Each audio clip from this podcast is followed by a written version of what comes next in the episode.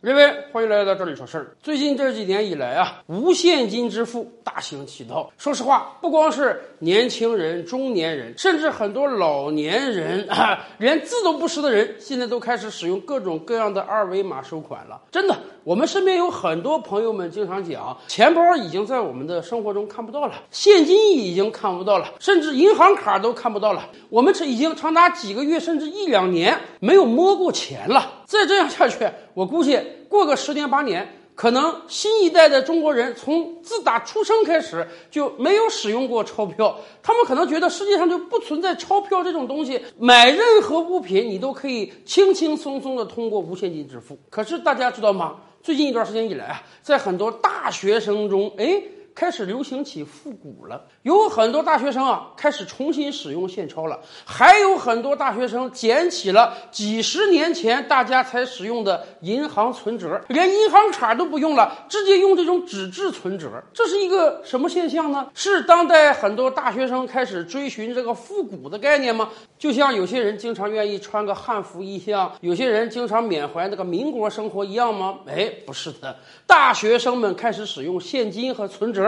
是有原因的，咱们先说这个现金啊，真的经常在很多大学校园中，有一些大学生在每个月月末的时候啊，开始使用现金了。为什么呢？经过询问之后，大家才了解到，哎。每一代大学生其实都有这个通病，什么病呢？就是钱儿不够花。每个人咱们都有这个学生时代，大家可以回忆回忆。今天很多中年人的学生时代，其实也存在钱不够花这个状态。那个时候跟现在比较相似，每个月父母可能把这个生活费邮给你、打给你，或者给你打到卡里面。很多大学生啊。不太善于理财，大家往往在月初的时候拿到一整个月的生活费，头一个礼拜那花的是很开心的，跟朋友们出去吃大餐啊，购买各种各样自己喜欢的物品啊。往往到月底了，这个就青黄不接了，钱不够了。所以很多大学生都有这样的经历：月底那几天啃个方便面，啃个干馒头，就盼着父母下个月的生活费赶快打过来。而今天新一代的大学生们，他们每个月的生活费呢，基本也是父母通过微信转账或者银行卡打给大家的。时代。虽然在变，但是大学生缺钱这个现状从来就没有变过。因此啊，有很多大学生也是啊，头二十天、头二十五天，这个钱花光了，到每个月最后那几天呢，青黄不接了啊，微信里没有钱了，银行卡也被掏空了，怎么办呢？有些大学生想起来了，哎呀，我其实还是有现钞的。每一年，很多大学生回到家里，还是有可能收到父辈、祖父辈给予的各种各样的压岁钱啊。有很多大学生呢，可能以往也有这个习惯，有若干现钞放在身边。说实话，如果卡里或者微信里有钱的话，大家想不到使用这个现金。可是往往到了月底最后那么几天，哎呀，实在是每个渠道都没有钱了，大家想起来了，原来我还有现钞啊，我还可以把这个钞票拿出来用一用。所以今天在很多大学校园里，往往到月末、期末那几天，真的会有一些大学生复古般的使用现钞。您千万别觉得他们是追求时尚啊，这多半是这个卡里没有钱了。但是咱们这么讲吧，如果大家只是卡里、微信里没有钱了而去使用现钞，这或多或少是个好现象。为什么？因为今天很多大学生实际上还是有各种各样的借贷途径的，尤其是在前几年。各种各样什么校园贷啊、现金贷啊非常泛滥的时候，有一多半大学生实际上都是富翁啊，都是跟别人借过钱的。那个时候，大学生们借钱起来非常方便，甚至有很多大学生充当了各种各样贷款公司的业务员，直接向自己的同学们推销起各种各样的贷款来。说实话，那几年很多大学生是深受其害啊。我们以前就讲过，大学生是没有收入的群体啊，大家的主要任务是学习啊。很少有人出外打工，也很少有现金流的收入。在这种情况下，你把钱借给他，那就是犯罪呀。所以，可喜的一个现象是啊，经过这几年的各种各样的综合整治啊，现金贷也好，校园贷也好，几乎都销声匿迹了。而且呢，国家层面上我们有明确的政策，什么呢？各种各样的贷款机构，不管你是银行啊、小额贷款公司啊，还是各种各样的网购平台，当你发放贷款或者发放各种各样的分期付款产品的时候，你必须把握一个原则，什么呢？你这个贷款必须借给那些有工作、有收入、有偿还能力的人。如果这个人他虽然成年了，但是他是大学在校生，他没有其他的。打工收入，他的主要生活来源就来自于父母的供养。那对不起，你不可以借钱给他们，甚至你不可以给他提供各种各样分期付款的产品，包括其实大概十多年前就有很多银行啊走入校园。给这个大学在校生发放信用卡，银行的账人家算的是很精的。毕竟今天在我国能读大学的人相对而言是出类拔萃的，他们未来能有一份稳定的工作，每个月有稳定的收入。所以呢，在大学时代你就把信用卡发给他，你不怕他还不起钱。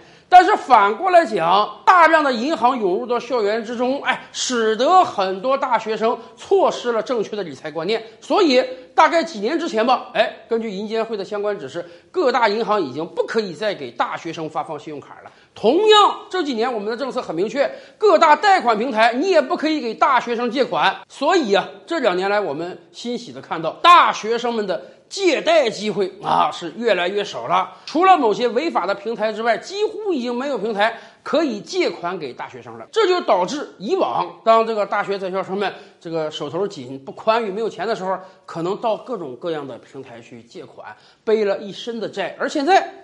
正规渠道已经借不到钱了。当你没有钱的话，那你你要么就忍一忍，要不然你想想自己身上、自己家里、啊宿舍里还有没有现金，把这个现金拿出来救救急。所以说嘛，现在很多大学生在月末开始使用现金，这是个好现象。这至少说明他们已经不去借贷了。除了使用现金之外啊，还有很多大学生现在开始使用起了这个存折。纸质存折，说实话，年龄小点的朋友们可能都没见过存折。我们首先跟大家科普一下啊，大概在二三十年之前吧，一个人如果要到银行去存款的话，他有可能拿到这种纸质的存单，一张纸啊，一般定期存款是这样的，他也有可能拿到一个活期存折。这个活期存折嘛，一个小册子，像一本书一样，它会非常清晰的给你打上某年某月某日你存了多少钱，某年某月某日你。取了多少钱？某年某月某日，银行给你发了多少利息？存折也好，纸质存单也好，在最近二十年慢慢销声匿迹了。为什么？很多人开始使用银行卡，一张卡片嘛，存储信息非常丰富，甭管你买了多少理财基金，还是有多少活期存款，通通显示的很清楚。甚至现在有的银行连实体卡都不发了，一个电子账户嘛，在手机上随时随地可以查得到。说真的，电子账户比这个存折方便多了。使用过存折的朋友们，现在还记忆犹新啊！你这个存折不能给它折了，不能给它消磁了，否则就不好用了。但是，既然存折已经是个老掉牙的产品了，为什么很多新一代的大学生要使用存折呢？哎，原因很简单，大家突然发现啊，存折它有一个妙用，什么呢？它能帮你攒钱。我不知道大家有没有这样的感觉啊？以往在这个使用实体货币的时候。好比说，你看中了一样东西，你拿着你的钱包打开。一点一点的数出人民币来，把这个钱交上去。如果你买东西挺贵的话，几千块钱、上万块钱的话，那可是厚厚一摞的人民币呀！哎呀，这个时候有时候你交上去的时候，哎呀，心都感觉在滴血。这么多钱我就交上去了，虽然买的东西是我很喜欢的，哎，拿着实体钞票有时候真是抑制消费，能抑制住你的冲动消费。可是后来自从使用各种信用卡和电子支付之后，大家感觉到这个钱简直就是一串数字啊！我同样花一万块钱，我花实体钞票的时候就感觉很犹豫；我刷卡或者用电子支付的时候，感觉一点都不心痛。是的，电子支付有这样的特点，就是让你花起钱来更大手大脚。同样啊，攒钱的时候你也没感觉，你这个月存了一千，下个月存了两千，不过是那个数目字变了一点而已，它不能帮助你存钱。但是很多大学生突然发现啊，咱们很多年前用这个存折，它真是能帮你攒钱啊。这个月存了一千块钱啊，存折上打上这个月一号存入一千，下个月又存一千，打上第二笔又存入一千，你的结余是多少？你每存一笔钱，存折上就多一个记录，结余上就多增加一笔，而且每隔一段时间银行还给你发利息。当然，你要用钱的话，你很麻烦，你电子账户嘛，你想刷卡，摁个指纹，这个钱就出去了。可是现在你钱在存折里，存折没有跟你的电子账户绑定，你要花这个钱很麻烦，你得拿着存折到银行去，可。能还要排队，把身份证递上去，存折给柜台，然后才能把钱取出来。而且你存折上会打上浓重的一笔，某年某月某日，你把一笔钱取出来了。这样整个一个流程非常麻烦呢，哎，就能抑制你的消费冲动。为什么每年双十一这个各大商家都把这个付款定在半夜十二点？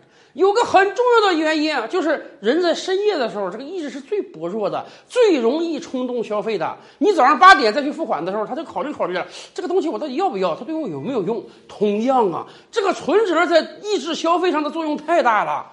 你要买好了这个东西，你得第二天早上抽出时间来到银行排队。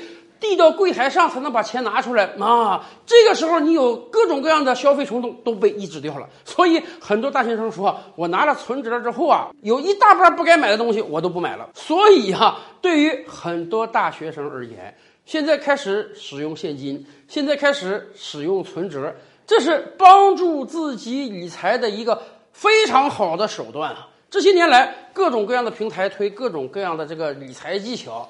这个说买基金，那个说买股票，这个给你推荐，那个给你指引。说实话，我们以往就跟大家讲过，不管你想学任何理财技巧，有一个基本前提，那就是你得有钱。你手里一分钱都没有，你全都有屠龙之计，又有何用呢？而且呢，很显然，对于很多大学生而言啊，量入为出，制定好基本的计划，使用现金和存折，真是能帮助大家，起码先把这个第一笔钱攒到手。